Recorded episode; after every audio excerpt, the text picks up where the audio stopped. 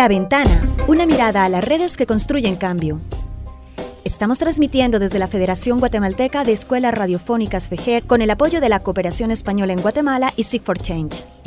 Les damos la bienvenida a La Ventana, un programa que da voz a quienes promueven el cambio social desde la diversidad, tanto en Guatemala como en toda la región centroamericana.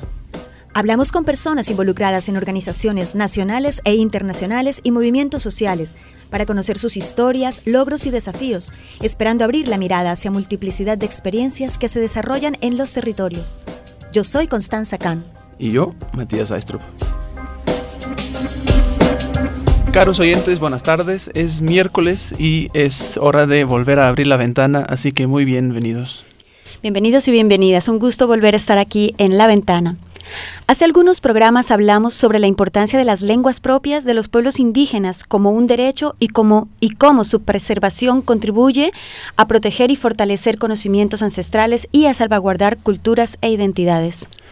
En la, en la, Declaración de las Naciones Unidas sobre los Derechos de los Pueblos Indígenas y también en la Declaración Americana sobre los Derechos de los Pueblos Indígenas, la comunicación y libertad de expresión en sus lenguas maternas son consideradas derechos fundamentales. Por esto, la Asamblea General de la ONU proclamó el año de 2019, este año, como el Año Internacional de las Lenguas Indígenas, a fin de hacer un llamado a la comunidad internacional y especialmente a los estados para alertar para el riesgo de desaparecimiento de las lenguas indígenas alrededor del mundo y buscar estrategias para revitalizarlas y conservar estas lenguas. Por esto hoy tenemos como invitado a Jorge López Bachiller, quien en conjunto con diversas organizaciones e instituciones vienen impulsando varias iniciativas para el ejercicio del derecho a la comunicación y a la información de los pueblos indígenas en sus propios idiomas. Bienvenido Jorge y muchas gracias por aceptar la invitación. Buenas tardes Constanza, buenas tardes Matías, muchas gracias a, a vosotros y también a todos los escuchas del programa La Ventana. Muchas gracias. En este primer bloque nos gustaría hablar contigo, Jorge, sobre el contexto, eh, poner en sintonía a nuestros oyentes sobre qué es eh, toda la parte de activismo digital y empezaremos por preguntarte por qué es tan importante la preservación de las lenguas indígenas para una cultura, especialmente para un país como Guatemala. Bueno, en primer lugar, yo creo que bueno, Guatemala tiene 22 idiomas indígenas, más el Cinca, el garífona y el, y el español, y yo creo que todos son importantes, ¿no? Eh, importante sobre todo porque si, se considera, eh, según el censo del año 2002, creo que es el 50% de la población es eh, indígena maya o población indígena, y ahora en el censo del 2018 todavía no tenemos los resultados, pero será algo parecido, eso quiere decir que un porcentaje alto de la población habla distintos idiomas que no son el español. Y por lo tanto tiene, pues es importante que estos idiomas no solo que se hablen en la calle, sino que se conserven, se promuevan y desde la perspectiva nuestra consideramos que las tecnologías de información y comunicación pueden ayudar en este sentido. Entonces, yo creo que Guatemala, así como Bolivia, Perú, Ecuador, algunos otros países, eh, con, eso, con una población eh, indígena muy alta, pues tienen que hacer esfuerzos para conservar sus idiomas, para mantenerlos eh, y, buscar distintas alternativas. Y la tecnología es una de ellas, no es la única, ¿no? Y eh, Jorge, en, en, todo el mundo hay como esa dinámica de que se están perdiendo los idiomas indígenas y de hecho por eso se declaró este año como el año de las lenguas indígenas. En Guatemala, ¿cómo es la situación de la conservación de los idiomas indígenas? Em, ¿Se mantienen? Eh, ¿Hay más gente que los habla o se están perdiendo? ¿Nos puedes aclarar? Sí, mira, em, aquí, aquí en Guatemala, bueno, primero hay una ley de idiomas indígenas que promueve que estos idiomas se hablen en las instituciones públicas, eh, que cada institución además tenga una persona que digamos que la puede hablar para hacer traducción de las personas que no hablan el español, etcétera, ¿no? Pero luego realmente esto no se cumple, ¿no? Eh, creo que esta ley es del 2003, me parece. La Academia de las Lenguas Mayas, el Ministerio de Cultura, el Ministerio de Educación, están haciendo algunas cosas, pero eh, a, mi, a mi parecer creo que son pocas como para conservar los idiomas, ¿no? Por otro lado, pues hay una, hay una, podríamos decir, clase dominante donde lo que predomina es el hablar el español, donde además hay una generación de población indígena que en su momento dijeron a sus hijos, no, no hables lengua, como se dice, puesto que entonces vas a ser discriminado y aprende el español, ¿no? Eso, por suerte, ahora yo creo que está volviendo otra vez a que las familias pues conserven los idiomas eh, y sobre todo que haya personas e instituciones que, las, que los quieran promover. Entonces yo creo que es importante eso, el buscar distintas alternativas para que los idiomas de Guatemala eh, sigan, eh, digamos, no pierdan hablantes, y sino que cada vez tengan más. Hay ejemplos como el de Paraguay, donde el guaraní creo que lo habla el 45% de la población, y en Paraguay la publicidad, los diálogos, la conversación pública es en español y en guaraní. Yo, yo creo que es uno de los mejores ejemplos donde un país se ha hecho todo el esfuerzo, y el esfuerzo lo hacen los ciudadanos, las instituciones públicas eh, y también otros organismos del Estado. ¿no? Entonces yo creo que es un esfuerzo de todos, y aquí, pero aquí en Guatemala tengo la sensación que no ha sido así hasta ahora. Y mm, hablabas que hay una ley de preservación de lenguas indígenas, pero que no se está cumpliendo en Guatemala. ¿Qué iniciativas, qué políticas, qué leyes se pueden impulsar desde el Estado y las instituciones públicas que, em, que defendan y promuevan eh, las lenguas indígenas? Yo creo que eh, te decía antes que una de estas cosas que proponía la ley creo que es que, que las instituciones públicas tengan personas que hablen eh, esos idiomas. ¿no? Entonces, por ejemplo, tú te vas a una organización, digamos, CGPlan, pues CGPlan en los departamentos donde hay una donde hay mayoría de habla de una lengua indígena, el personal o parte del personal debería ser de ese grupo étnico, de tal manera que si viene alguien a proponer un proyecto en quiché, en Santa Cruz de Quiché, pues tiene que haber alguien que hable quiché que lo pueda que se pueda comunicar, ¿no? Pero yo creo que esto no se está cumpliendo. Hay otros puntos más que no te, no te los podría decir, realmente no la conozco a profundidad, pero ese es uno de ellos, ¿no? Y entonces, si las instituciones tuviesen personas eh, bilingües, eso facilitaría los trámites. Justo estos días estaba con el problema de las detenciones que empieza a haber en Estados Unidos, eh, están publicando los medios que necesitan personas que hablen MAM, eh, que hablen canjobal, porque eh, se están encontrando con personas a las que detienen que, necesitan comunicarse y necesitan traductores en esos idiomas. ¿no? Entonces sí es, sí es necesario y que yo creo que por lo menos aquí en Guatemala tendría, las instituciones sí tendrían que ponerle un poco más de interés a esto. Como te digo, yo creo que no, no lo están haciendo. Eh, para, para ellos no es relevante porque siguen pensando, bueno, pues si hablamos español aquí, que todo el mundo hable español. Pero yo creo que, como decía antes Constanza, el idioma, eh, el idioma refleja parte de la cultura, las costumbres, las expresiones, un estilo de vida, eh, un entorno que tú no puedes traducir de manera literal. Ahí hablábamos en Hablábamos en algunas ocasiones sobre la discriminación como uno de esos factores que hace que muchas familias em, hagan que sus hijos no hablen la lengua. También, por otro lado, está la falta de acceso a una educación de calidad en zonas rurales. ¿Cómo se puede compaginar eh, mm, positivamente o propositivamente esos dos aspectos? Promover el bilingüismo que se hable eh, el español, pero sin que eso implique una pérdida de los idiomas ancestrales. ¿Es posible? ¿Es viable? Yo creo que, eh, como, como, comentas, Constanza, y decíamos antes, muchas familias hace unos años eh, pues les decían a sus hijos que cuando viajasen que no hablasen lengua, ¿no? porque iban a ser mal vistos y iban a estar discriminados. Aunque todavía puede haber gente que sea así, y de hecho hay municipios en áreas indígenas que ya son monolingües, pero monolingües en español, porque la mayoría de las personas han perdido su habla. Yo creo que la DIGEBI, en ese sentido, se le reconoce también el esfuerzo en la Dirección, Dirección General Bilingüe del Ministerio de Educación, pues se le reconoce el esfuerzo que está haciendo por la educación bilingüe. Pero yo creo que no tiene que quedarse solamente ahí, ¿no? O sea, no solamente hablemos, demos las clases en español y tengamos un curso de quicheo de cachiquel, sino fomentemos que los niños lo aprendan desde pequeños, que además canten canciones en su idioma, que se expresen en su idioma, que a los niños se les enseñe que cuando lleguen a sus casas traten de hablar su idioma, yo creo que falta como ver el valor, el valor que tiene ser bilingüe, ¿no? Yo creo que eso además es una ventaja que las personas que son bilingües en otros idiomas, pues tienen una capacidad mucho más fácil para aprender otros idiomas que los que no somos bilingües, ¿no? Eso por un lado. Por otro lado, eh, la, apuesta que estamos haciendo nosotros por la tecnología creo que, es una herramienta nueva que facilita mucho, eh, digamos, esa comunicación. ¿Por qué? Primero, porque todo lo que hagamos desde el uso de la tecnología lo podemos hacer a nivel personal. Por ejemplo, si yo abro un canal de videos en YouTube donde enseño el quichua, eh, primero, mucha gente va a usar usa redes sociales, mucha gente ya tiene teléfonos inteligentes, aunque sea con un plan de datos por tarjeta, por ejemplo. Eh, todo lo que son videos y audios se viraliza, entonces podemos lograr que yo, sin ser académico, puedo promover el uso de mi idioma y, y comunicarme con otras personas en mi idioma. Entonces yo creo que eso la educación tradicional no lo hace, primero porque se basa en libros y los libros pasan de persona en persona, pero no se viralizan, como se viraliza eh, toda la información a través de la tecnología. Entonces, eh, como, como digo, yo creo que el Ministerio de Educación sí está haciendo un esfuerzo por su lado, pero por otro lado hay que buscar alternativas como esta que estamos comentando. Justamente te íbamos a preguntar por las innovaciones digitales, que son una de las grandes oportunidades que se han abierto a nivel mundial em, para, para, promover, por ejemplo, fortalecer movimientos sociales.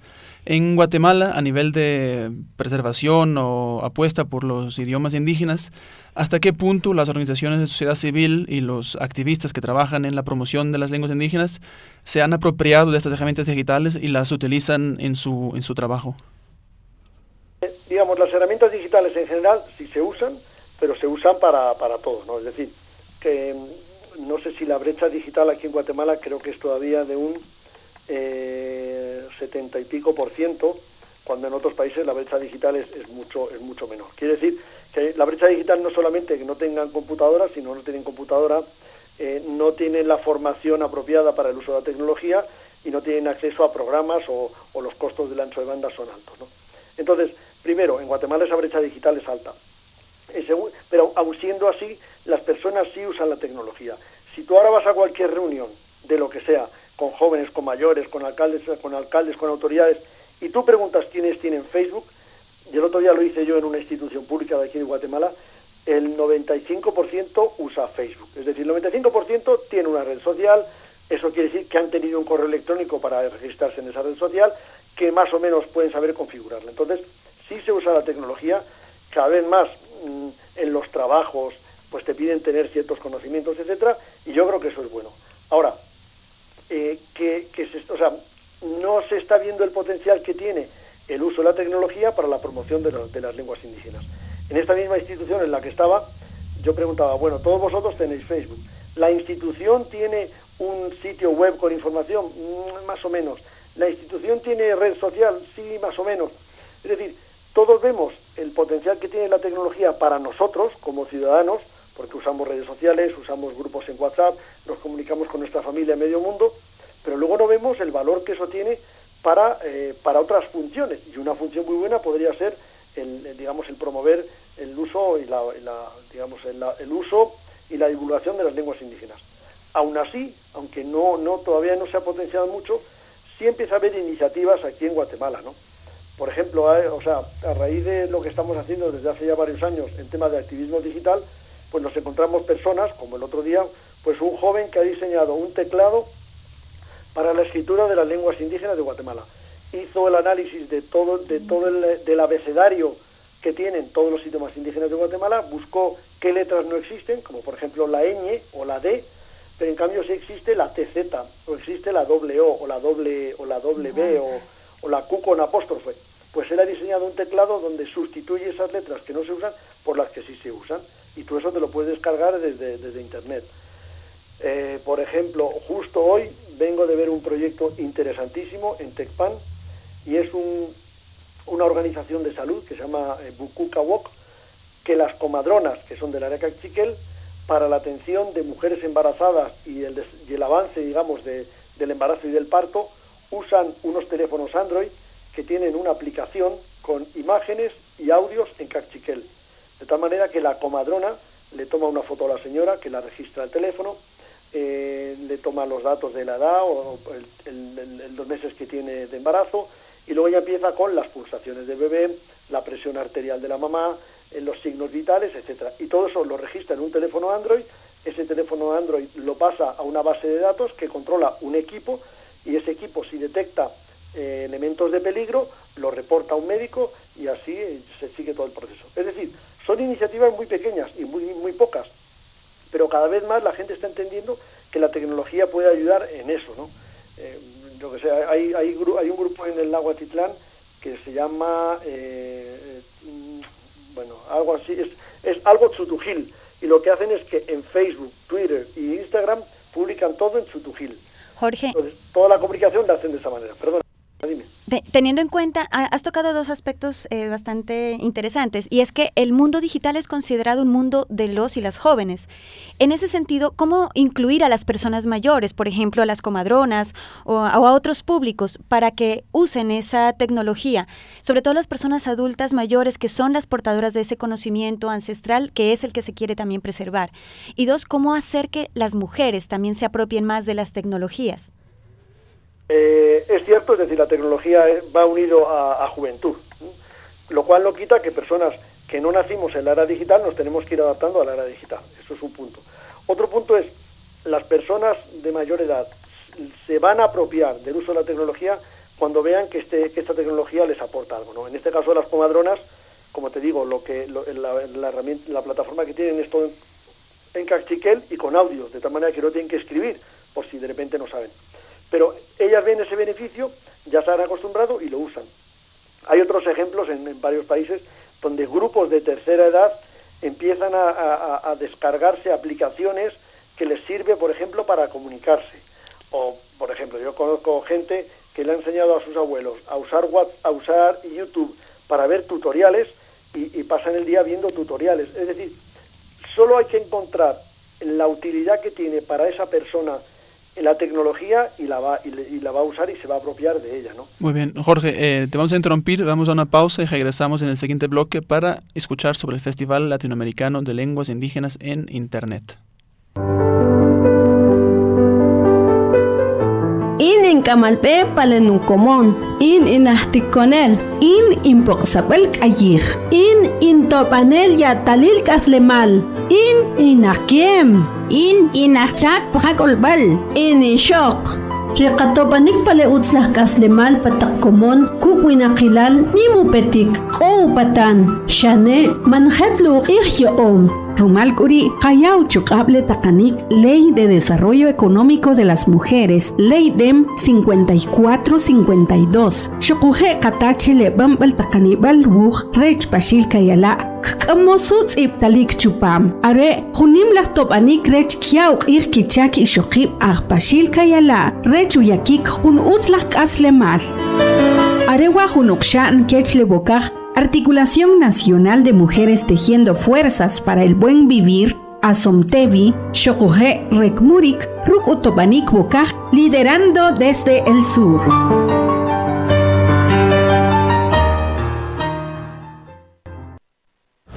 Tienes un familiar desaparecido. ¿Quieres encontrarlo? Llama al 5909-1103. Danos tu muestra de ADN. Ayúdanos a identificarlo. Llama ahora al 5909-1103. Fundación de Antropología Forense de Guatemala.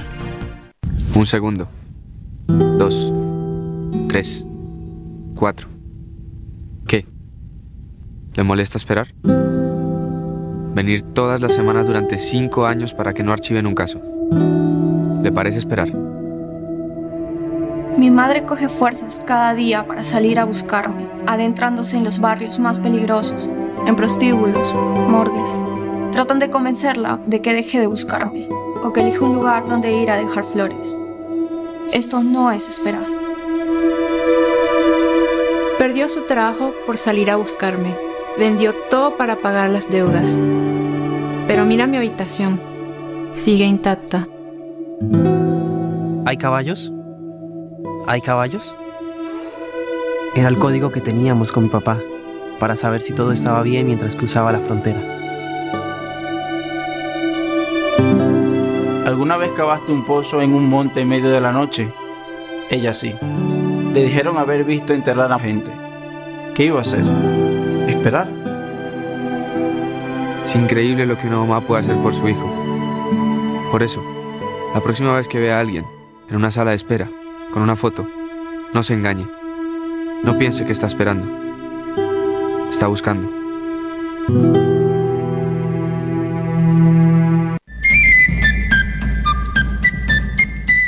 Las mujeres somos defensoras de la vida. Desde nuestros hogares y comunidades, procuramos cuidado y protección a todos los seres que nos rodean, a la vez que contribuimos con nuestro trabajo a nivel comunitario. Nos organizamos y construimos alternativas para nuestro cuidado y el de los demás. Defendiendo el territorio. Cuidamos la vida. Un mensaje del Comité de Unidad Campesina, CUC.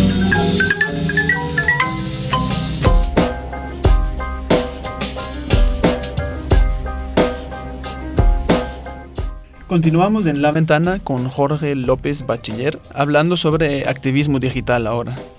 Eh, por estos días hemos visto que se han realizado encuentros sobre activismo digital en Guatemala en el marco de un festival latinoamericano de lenguas indígenas en Internet que tendrá lugar, eh, o que ya viene teniendo lugar, pero que culminará en octubre. Jorge, explícanos un poco de qué trata este festival. Un poco para retrotraerme a por qué se lleva a cabo este festival, esto surge en el año 2010. Aquí en Guatemala empezamos a difundir un proyecto para tener el idioma cachiquel en Wikipedia, con un grupo de voluntarios, de administradores, de embajadores. Eh, después de unos años, en 2017, yo presenté ese proyecto en un encuentro nacional de activistas digitales aquí en Guatemala, que eran casi todos del área cachiquel. A partir de ahí eh, les interesó el proyecto, buscamos un grupo ejecutor para dar seguimiento, se unió el Centro Cultural de España y desarrollamos el año pasado el ENADLI, el Encuentro Nacional de Activistas Digitales de Lenguas Indígenas.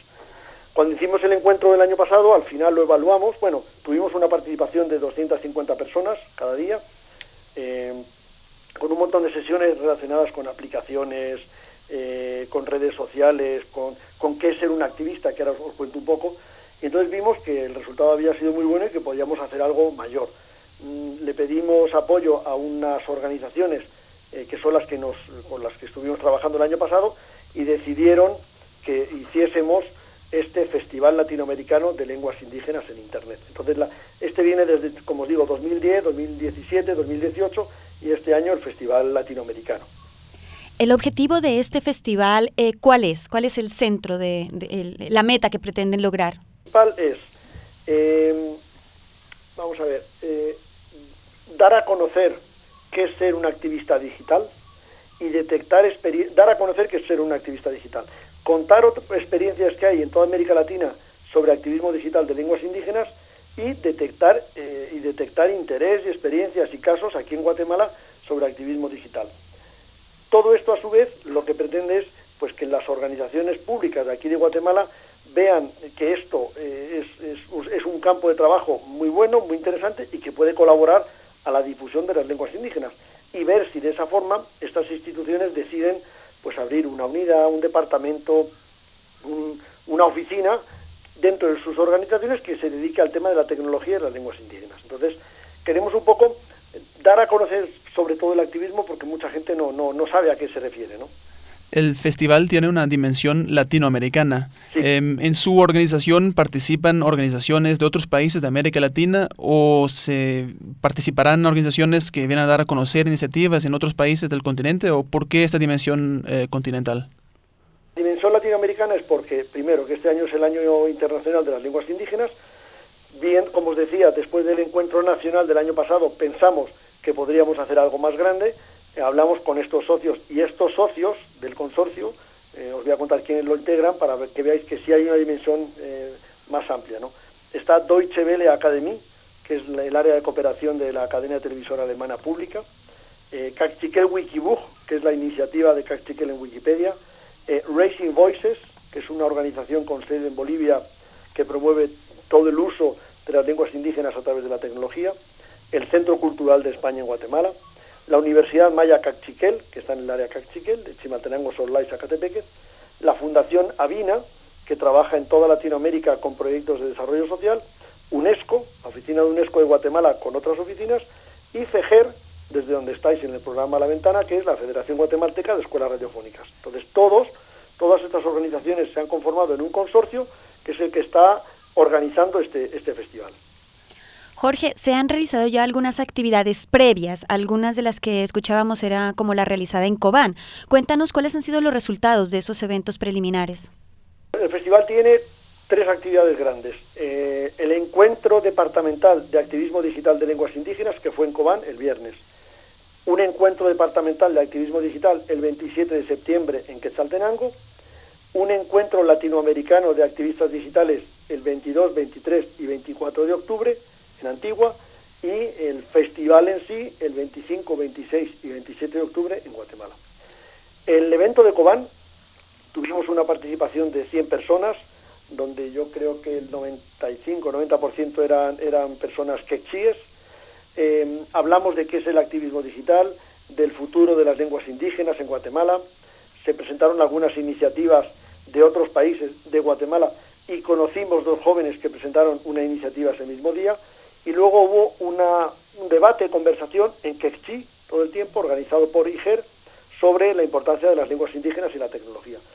Era el primer evento que hacíamos de estas características en el interior y nos pareció que Cobán, por la fuerza que tiene el, idioma quechí en todo el área, pues era un sitio apropiado para hacerlo y el resultado fue muy bueno y la gente pues estuvo muy, muy contenta de que haya sido Cobán la primera sede, ¿no? Y mm, en estos varios encuentros que se realizan en el marco del festival, ¿quiénes pueden participar? Eh, ¿Participan organizaciones guatemaltecas, latinoamericanas? ¿Participan personas a título individual o cómo es? De Cobán y Quetzaltenango son personas a título individual. En todos ellos hay un formulario de registro en línea, donde dejas tus datos. Eh, el de Cobán y el de Quetzaltenango, pues no hay ningún tipo de beca y cualquier persona puede llegar. Cuando vimos la lista de registro, pues había representantes de organismos públicos, de la Universidad de San Carlos y otras universidades que están en Cobán. Había también de algún organismo internacional, maestros, profesores, eh, profesionales. Es decir, cualquier persona podía llegar. De hecho, la difusión la hacemos a través de redes sociales, pero también con estas instituciones que están en la zona. Algunos organismos públicos como el Ministerio de Cultura, el Ministerio de Educación o FODIGUA, pero también con otras organizaciones como FEGER, IGER, el, Banco Interamericano de Desarrollo, que apoyó en estos eventos. Es decir, buscamos muchas formas de difundir y por eso llegó un grupo muy variado. En el de Antigua, del 22 al 24, eso es, ese es distinto. Ese es un encuentro donde vamos a invitar entre 40 y 45 activistas de toda Latinoamérica, desde zapotecos o mixtecos de México hasta mapuches del sur de Chile, incluidos de Guatemala, donde ahí hay, hay que aplicar para la beca y la beca les cubre el, pasaje de avión, el alojamiento y la estancia y la alimentación durante tres días, pero ese es un evento solamente para activistas, donde lo que queremos es pues que nos digan qué problemas tienen, qué necesidades tienen para ser activistas, cómo, qué, retos se encuentran en sus países. Nos gustaría sentar a los activistas con los funcionarios públicos de Guatemala para que haya una comunicación entre ambos, ¿no? Y ver qué ofrece el, qué ofrece el sector público de Guatemala y qué necesitan los activistas, ¿no? Entonces, ese es un evento cerrado solo por activistas. Y luego, la conferencia pública o el festival en sí, que va a ser en el Centro Cultural de España el 25, 26 y 27 de octubre, es un evento público donde va dirigido a Mm, maestros, eh, mm, profesores universitarios, organizaciones de la sociedad civil, organismos internacionales, sector público, eh, autodidactas, eh, tequis, gente que le encante la tecnología, que les guste Wikipedia, que además hablen un idioma indígena o no. Es decir, este es mucho más amplio porque, como os decía antes, primero, hay mucha gente que ya son activistas digitales de lenguas indígenas y no lo saben, ¿no?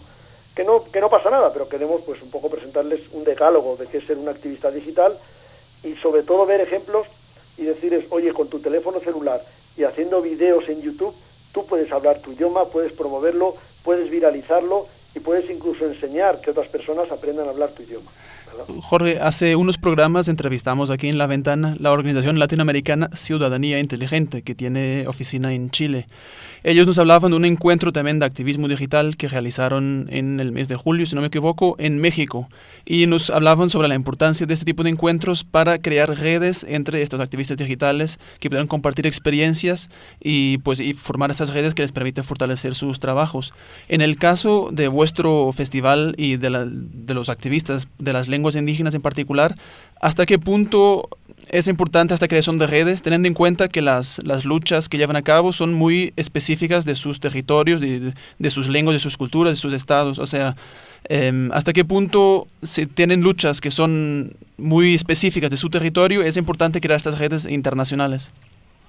Eh, tienes toda la razón. Uno de los objetivos del encuentro de los activistas es crear, eh, fortalecer la red, porque de hecho, Racing Voices trabaja con activistas de, toda Latinoamérica desde hace años, pero en sectores. Por ejemplo, han hecho un evento en Oaxaca, han hecho un evento en Santiago de Chile o en, este, Cuzco, pero nunca un evento, un evento donde vengan todos los países. Entonces, la idea es que, que vengan de todos estos países, fortalecer esa red y luego, aunque las digamos, aunque los gobiernos de cada país tienen políticas diferentes y formas distintas de entender el bilingüismo, en este caso, como os ponía el ejemplo top sería que es eh, Paraguay, pues sí hay puntos comunes. Entonces, por ejemplo, eh, lo, que bueno, también se trata eh, no solo en la parte de políticas públicas, sino que hay activistas que están desarrollando un tipo de tecnología o de metodología de trabajo que otros no. Entonces, de repente ahí lo pueden compartir. Entonces, es, ir fortaleciendo individualidades, pero también hacer ver a las organizaciones que luego estas personas desde sus países pueden hacer mucho, ¿no? Por ejemplo, en Oaxaca tengo entendido que hay un grupo de activistas digitales muy fuerte, de hecho ahí confluyen varios idiomas eh, mexicanos, entonces estas redes sí ayudan, sí ayudan bastante, eh, si luego además hay instituciones que quieren seguir apoyando estas iniciativas y estos encuentros, pues yo creo que eso ayuda también a entender que no estás solo en el mundo, que no tienes que ser solo un, un computín, le digo yo, encerrado en tu, en tu cuarto y con tu ordenador trabajando como loco, sino que hay cosas que tú puedes contar, que tú puedes ayudar a otros a entenderlas, que tú puedes dar ideas a otros que no se le habían ocurrido y así ir fortaleciendo este aspecto. Una de las metas mías, y yo creo que ojalá lo vayamos consiguiendo, es que, en estos países sí, así se vayan creando esas unidades o divisiones que, donde confluya la tecnología y las lenguas indígenas. Aquí la Academia de las Lenguas Mayas no lo tiene, el Ministerio de Cultura no lo tiene, la Educación no lo tiene. Yo creo que esto va a hacer un poco despertar a estas organizaciones a, ver que sí es importante, ¿no? Tener ese departamento de tecnología y lenguas indígenas. Bueno, Jorge, muchísimas gracias. Siempre es muy enriquecedor conversar contigo de estos temas. Esperamos todo, le deseamos todo el éxito a este evento y que más organizaciones e instituciones se sumen a futuro a todas las iniciativas que surgirán seguramente a partir del festival.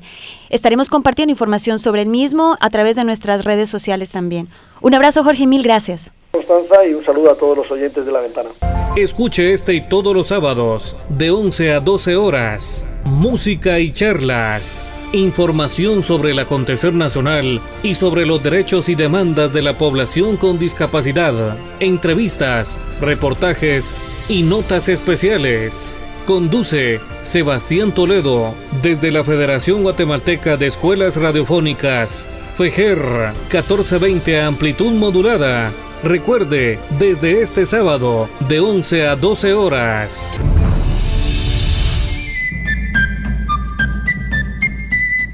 Mujeres somos defensoras de la vida. Desde nuestros hogares y comunidades, procuramos cuidado y protección a todos los seres que nos rodean, a la vez que contribuimos con nuestro trabajo a nivel comunitario. Nos organizamos y construimos alternativas para nuestro cuidado y el de los demás. Defendiendo el territorio. Cuidamos la vida. Un mensaje del Comité de Unidad Campesina, CUC. Esperanza, ¿cómo estás? Me han contado que eres defensora de los derechos humanos, pero ¿cuál es el trabajo de una defensora? Amanda, los y las defensoras defendemos cualquier decisión comunitaria de bien común. Acompañamos y le damos seguimiento a los casos de mujeres cuando son violentadas o cuando van a denunciar los hechos. También orientamos, informamos y capacitamos a las mujeres, a la juventud y a la niñez en nuestras comunidades para que conozcan sobre sus derechos como personas y la comunidad. ¿Y cuáles son esos derechos de las personas y la comunidad? Ah, los derechos de las personas son, por ejemplo, el derecho a la vida, salud, alimentación, educación, vivienda, uso de nuestra vestimenta ancestral, hablar el idioma y el acceso a la justicia. Y los derechos de la comunidad son los derechos que tiene la comunidad a la tierra, al agua, al territorio, los bosques, montañas, la espiritualidad y todo lo que se refiere a nuestras formas de vida como pueblos maya, garífona y xinca. Soy mujer maya, garífuna y xinca. Promuevo y protejo los derechos individuales y colectivos. Un mensaje del movimiento de mujeres indígenas Tununija y Care con el apoyo de la Unión Europea. Bienvenido de regreso a La Ventana. Otro canal muy importante para la defensa y promoción de las lenguas indígenas son las radios comunitarias. Existe por toda América Latina una diversidad enorme de radios comunitarias gestionadas por organizaciones y movimientos sociales comprometidos con el acceso a derecho a la comunicación y a la información, promoviendo la gestión de contenidos desde las bases sociales para el fortalecimiento de sus comunidades o para la defensa de los territorios, el empoderamiento social, incluso para hacer pedagogía en derechos humanos, precisamente para promover la exigibilidad de los mismos. Nuestra propia casa, Fejer, nace del esfuerzo de promover el acceso al derecho a la comunicación de los pueblos indígenas desde la multiculturalidad, fortaleciendo las radios comunitarias como estrategia de educación, de empoderamiento y reivindicación de la diversidad étnica y cultural. Tuvimos el privilegio de hablar con Lorenzo Francisco, o Lencho como le conocemos, quien es miembro activo de la radio Snook Holom Konop en Santa Eulalia en el corazón del departamento de Huehuetenango. Lencho nos habló sobre el trabajo y la importancia de esta radio para su comunidad en la que está inserta. La radio surgió después de la firma de los acuerdos de paz, cuando pues eh, uno de los puntos de los acuerdos de paz es de que cada pueblo o cada comunidad podía tener su medio de comunicación para poder eh, difundir o hacerle saber al pueblo sus derechos en cuanto a la salud, educación, cultura, todo esto. Pues. Entonces, eh, un grupo de vecinos se organizaron y eh, ellos priorizaron tener una radio, radio comunitaria.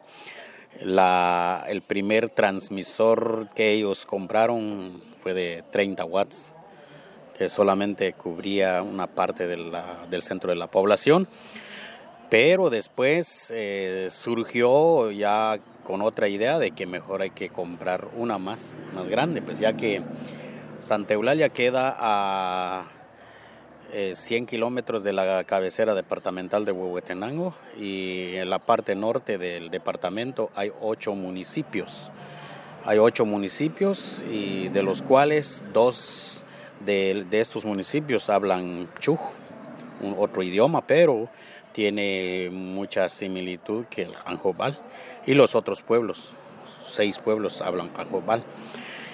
Bueno, esto pues se dio la necesidad de comprar el, transmisor y bueno, pues las personas que estaban en ese entonces salieron a hacer maratón de ayuda. Eh, recolectaron el dinero y poder comprar el transmisor. Entonces prácticamente podemos decir pues que el transmisor es del pueblo, la radio es del pueblo, porque todo el pueblo aportó para sufragar los gastos, para comprar el transmisor y todos sus accesorios.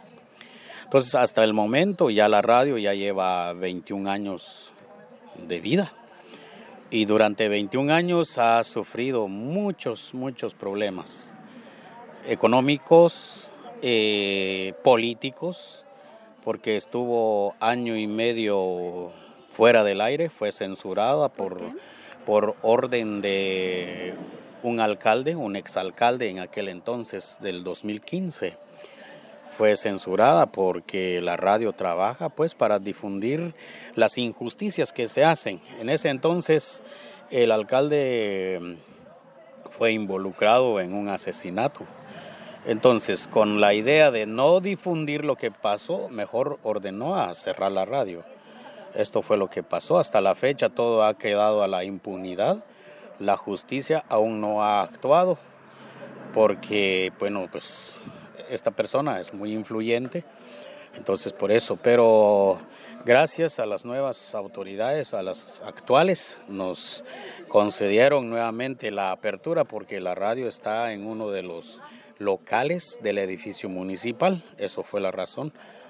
Pues, ¿Cuáles son las temáticas que ustedes trabajan en la radio? ¿Qué la hace diferente de un medio masivo común y corriente?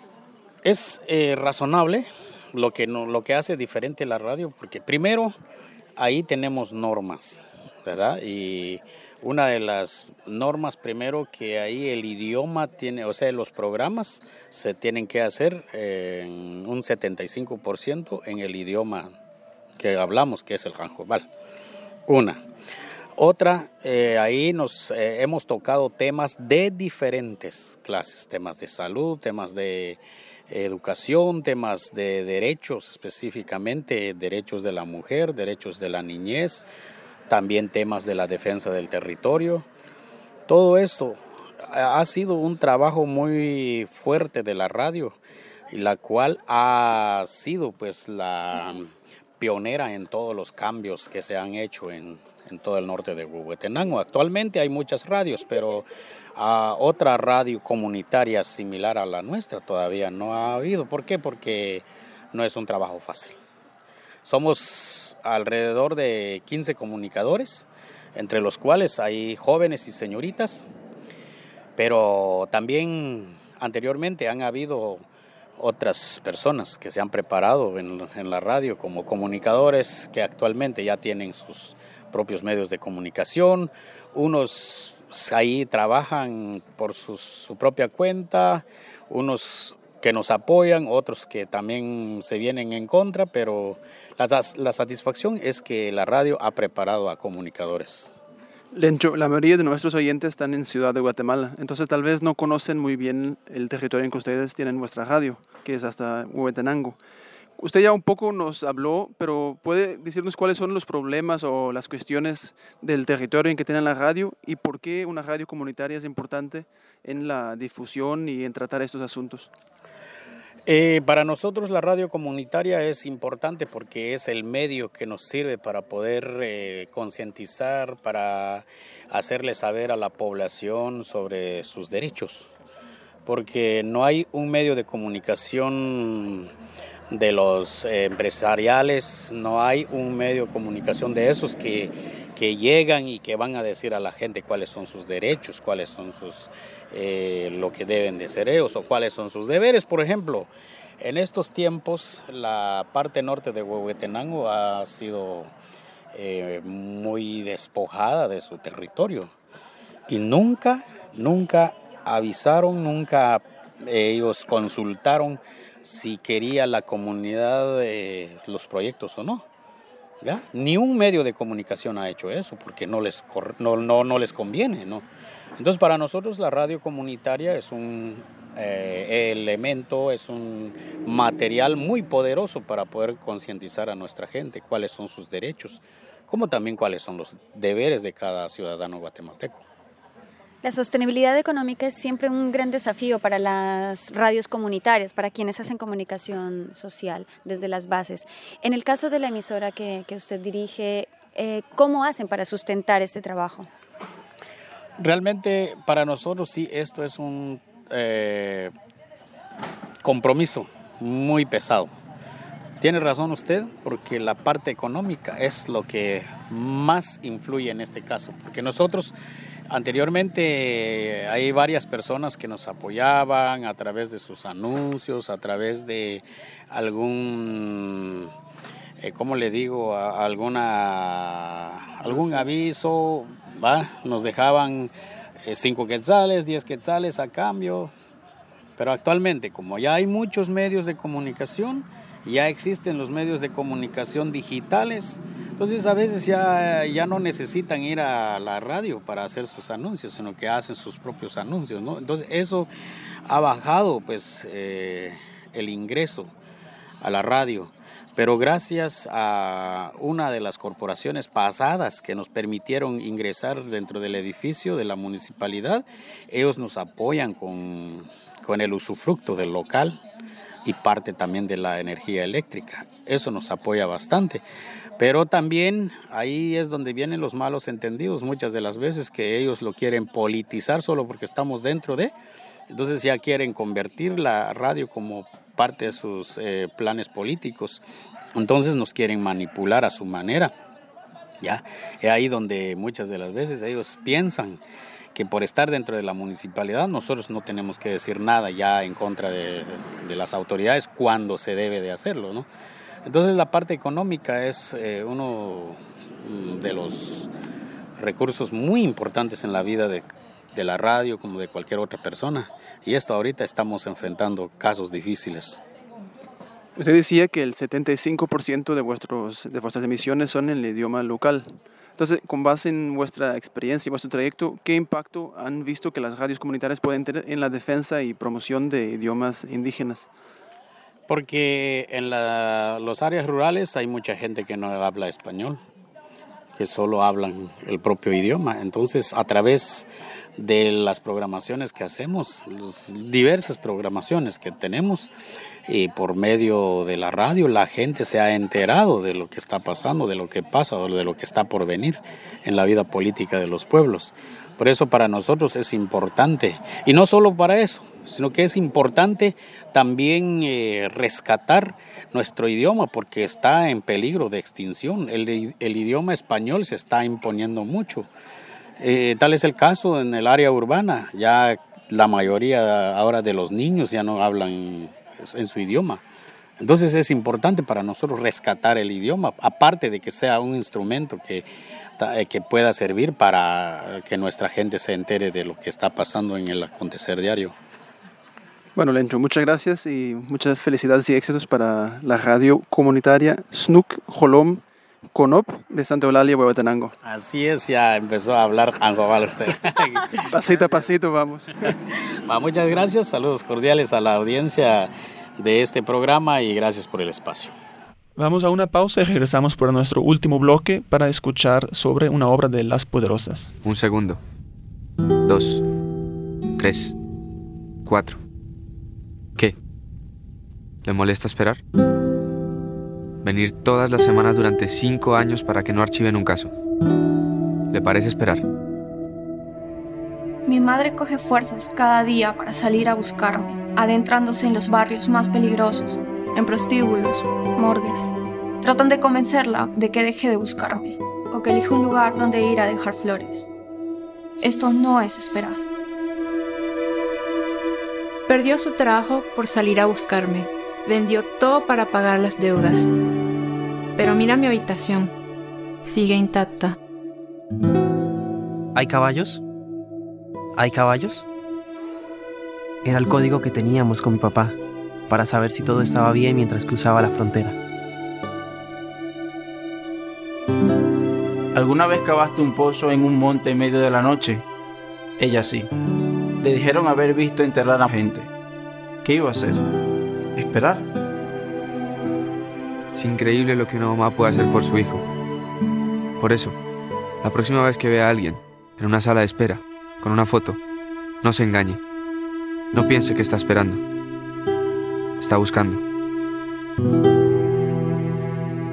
Escuche este y todos los sábados, de 11 a 12 horas, música y charlas información sobre el acontecer nacional y sobre los derechos y demandas de la población con discapacidad, entrevistas, reportajes y notas especiales. Conduce Sebastián Toledo desde la Federación Guatemalteca de Escuelas Radiofónicas, FEGER 1420 amplitud modulada.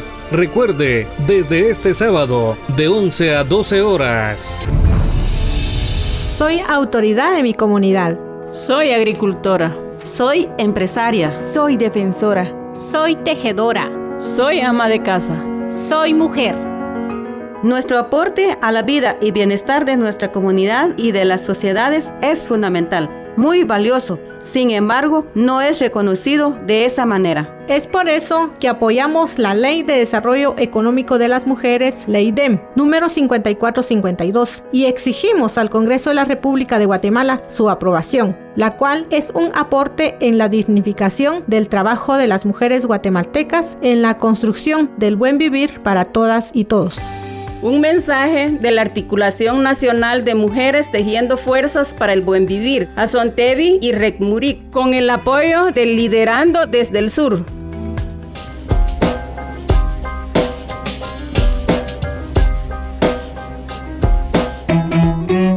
Y ahora vamos con nuestra sección Agenda. Y como lo prometido es deuda, recuerden que hace algunas semanas anunciamos que el grupo teatral Las Poderosas estrenarían una obra y que tendríamos el privilegio de volverlas a tener aquí en nuestro programa. Pues Lesbia Telles nos acompaña nuevamente aquí en La Ventana y nos tienes buenas noticias. Cuéntanos sobre la obra la que van a estrenar esta semana. Buenas tardes, y gracias por, por recibirme por esta oportunidad. Eh, el día jueves eh, a las 11 de la mañana se estrenará la obra Preguntas purpureas y discursos violeta. Esta es una obra como resultado de un proceso de formación y de sanación y de creación escénica que se trabajó con viudas de transporte público. Y, eh, y la trama de la, de la obra es un proyecto de costura, un pedido de muñecas, una larga jornada de trabajo que sirve de excusa perfecta para abrir las vidas de tres mujeres y el imaginario de un adolescente que en medio de vidas complejas encuentra un espacio para compartir, para acompañarse y, ¿por qué no?, para cambiar el destino de Ana. Esa es como la trama y la historia ¿no? de la obra. Y, y esta obra, pues ellas mm, como trabajan en base a, a, la disciplina que nosotras como las poderosas teatro hacemos, que es, que es un teatro biográfico, es sus vidas puestas en escena, ¿no? como ellas asumen el reto de poder contar en una obra teatral todo este proceso que les ha tocado vivir y saber que, que también son mujeres sujetas con derechos, con anhelos y con metas. La última vez que estuviste aquí en el programa nos hablabas de cómo cuando ustedes hacen vuestras obras siempre tiene el proceso de, investigación y luego la parte en que ya empiezan la, em, a actuar o a, entrenamiento, no sé cuál es el término correcto. Entonces, para, para, esta obra, ¿cuál ha sido el, proceso y quién, quién escribió la, la, pieza, la, obra de teatro? ¿Cómo ha sido el proceso por detrás de la obra? Explícanos un poco. Bueno, eh, en cada proceso de formación que tenemos hay... Eh, hay taller de género, hay taller de dramaturgia y en ese taller, en cada uno de esos talleres, por ejemplo, el taller de género es el que eh, da el pie para poder entender las causas de la violencia. En esta obra se aborda todo el tema de violencia de género y que luego todas las otras violencias van implícitas en, el, en, el, transcurso ¿no? del proceso. Y como eh, muchas de ellas en ese proceso eh, conocen o se dan cuenta que lo que sufrieron también es violencia.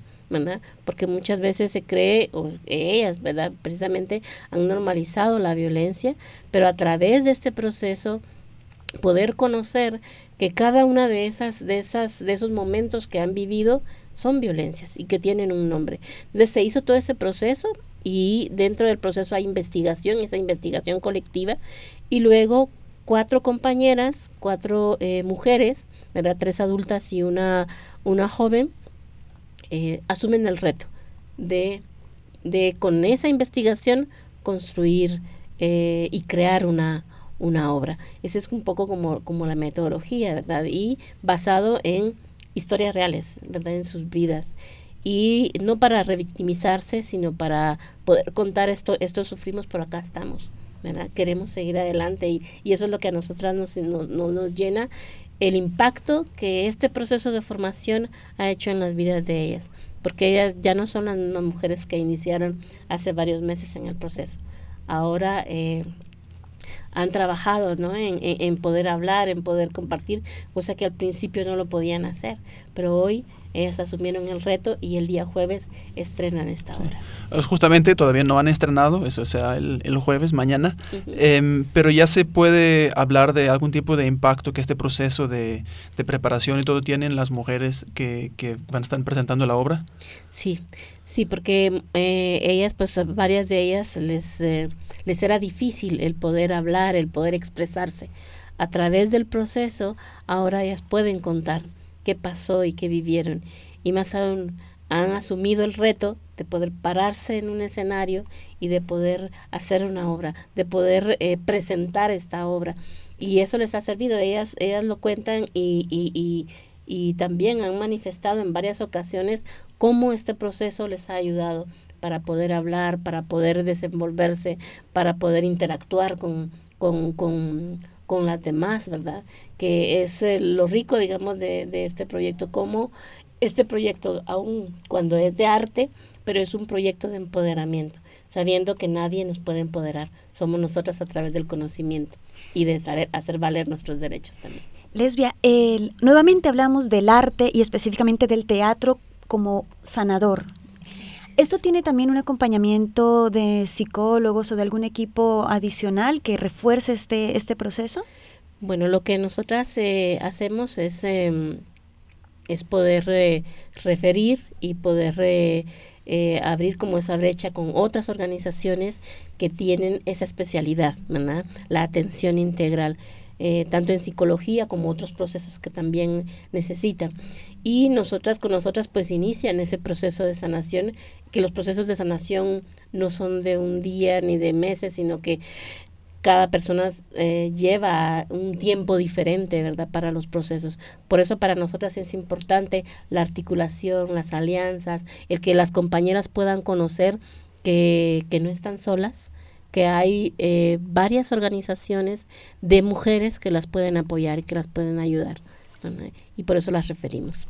¿Y estas cuatro mujeres que van a estar presentando la obra, ellas ya eran integrantes de Las Poderosas o es la primera vez que están eh, presentando una obra? Es la primera vez. Esa es la primera vez que ellas presentan una obra. Ellas son eh, viudas de transporte público y, eh, y pues eh, forman parte de la asociación eh, Avitrans, ¿verdad? Que es la asociación de, de, viudas de transporte público.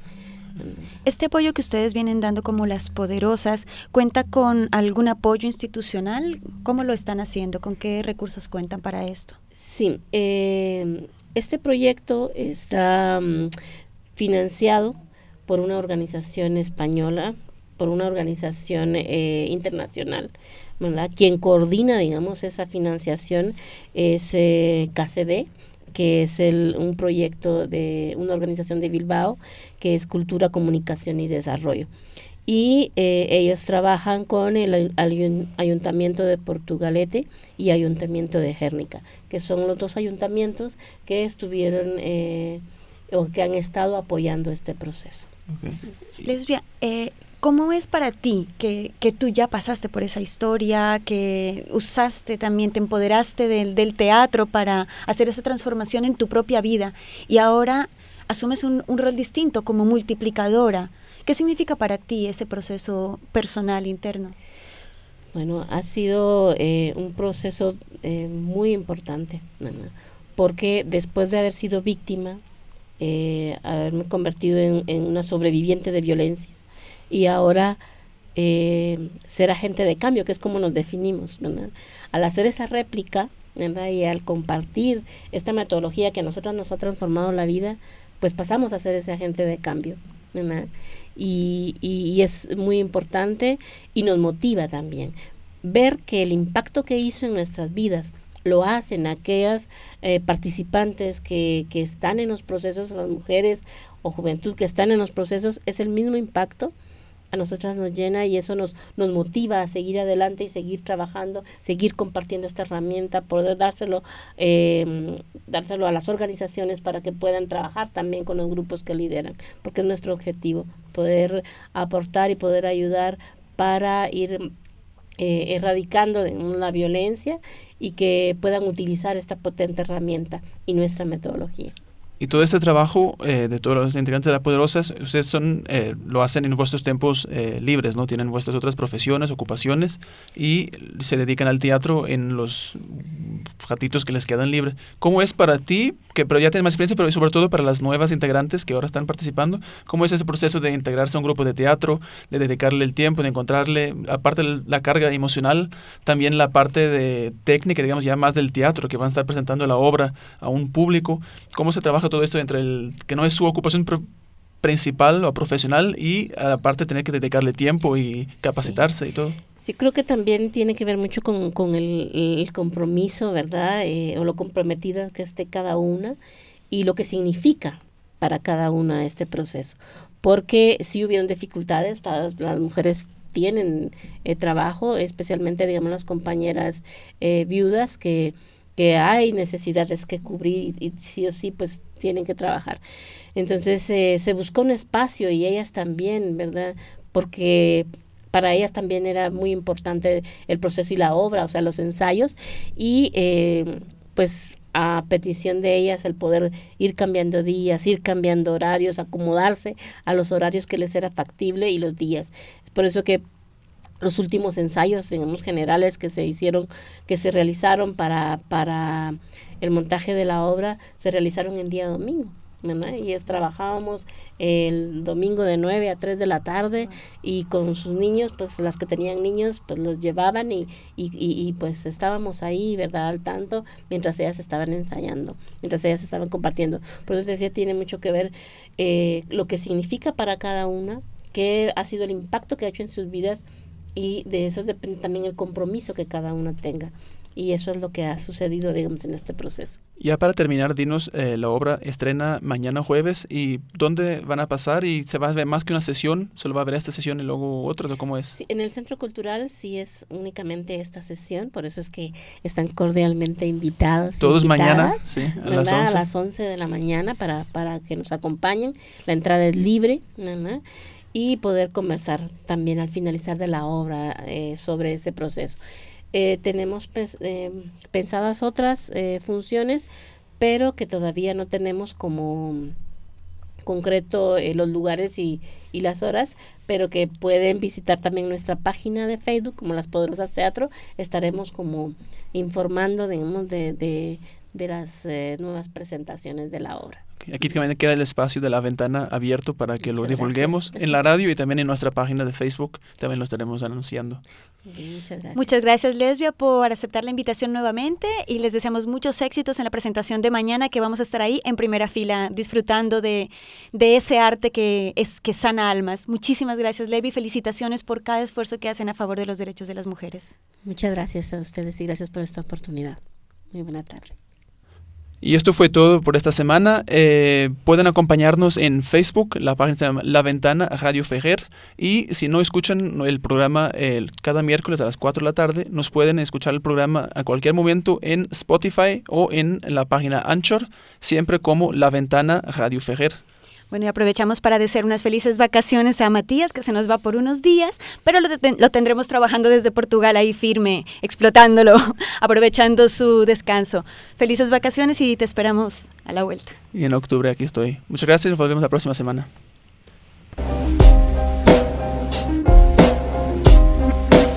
La música utilizada en este programa es de Sangre Maíz, de Grupo Semilla y Grapes.